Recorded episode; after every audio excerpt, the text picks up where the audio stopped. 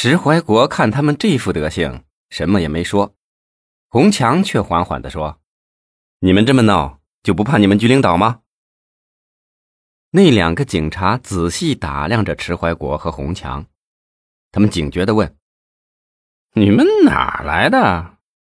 我们闹什么了？”“嘿，我们警察就不能来吃火锅？”红强严肃地说。有你们这样吃火锅的吗？你瞧瞧你们，哪还有人民警察的样子？黑脸大汉拎着酒瓶子，打着酒嗝骂道：“那你给爷爷我说说，那警察到底是什么样子？”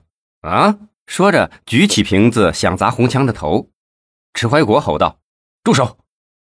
他指了指两个警察，正色说：“管好你这位哥们儿，别闹出什么事来，不好收场。”那汉子。手软了下来，把瓶子摔在了地上，冲着迟怀国喊道：“哎，老子实话告诉你啊，公安局局长宋继明是咱哥们儿，你就是惊动他了，他也会装聋作哑的。”说着，把手机递给迟怀国，用一种嘲笑的口气说：“你知道他的号码吗？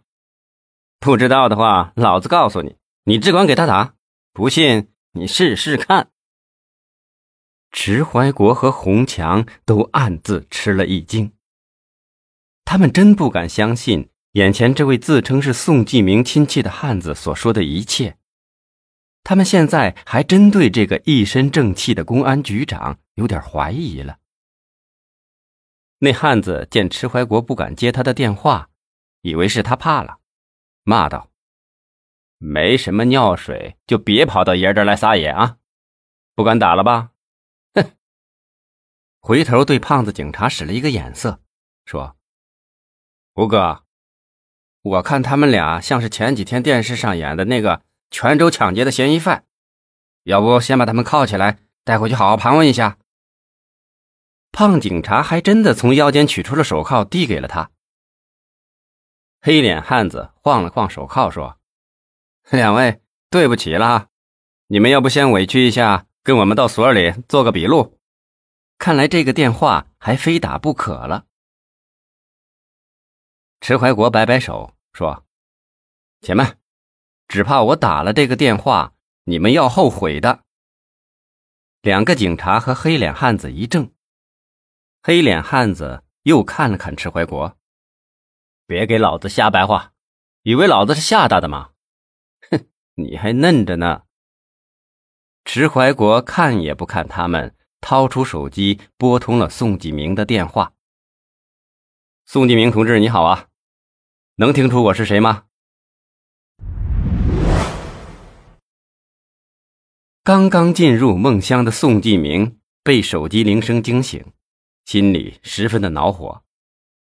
妻子朱雪莲几天前送儿子到美国读书去了，自己一个人在家里很无聊，加上南疆最近的系列大案。弄得他身心疲惫，因而晚上很早就睡了。宋继明一时听不出是谁，嘴里只得不温不火的说：“一下子听不出，什么事？请说。”“我是老迟，迟怀国。”宋继明连哦了三声，吃惊的说：“呃，迟书记啊，现在我听出来了。你好，你好，你好，你好，这么晚了给我打电话，是不是？”石怀国笑哈哈的打断了宋继明的话：“我现在在你们南疆夜市的一个叫南方红记的火锅城，想请你赏光，能来吗？”宋继明被迟怀国不着边际的话弄得彻底清醒了，连忙说：“好的，好的，我马上过来。”“好，我们等你，越快越好啊，不然你来晚了，连汤都喝不上了。”挂断手机，迟怀国对洪强笑呵呵地说：“我这么晚了请老宋吃火锅，嘿，还真把他吓坏了。”两个警察和那个黑脸汉子一听，感到情况不妙，想开溜。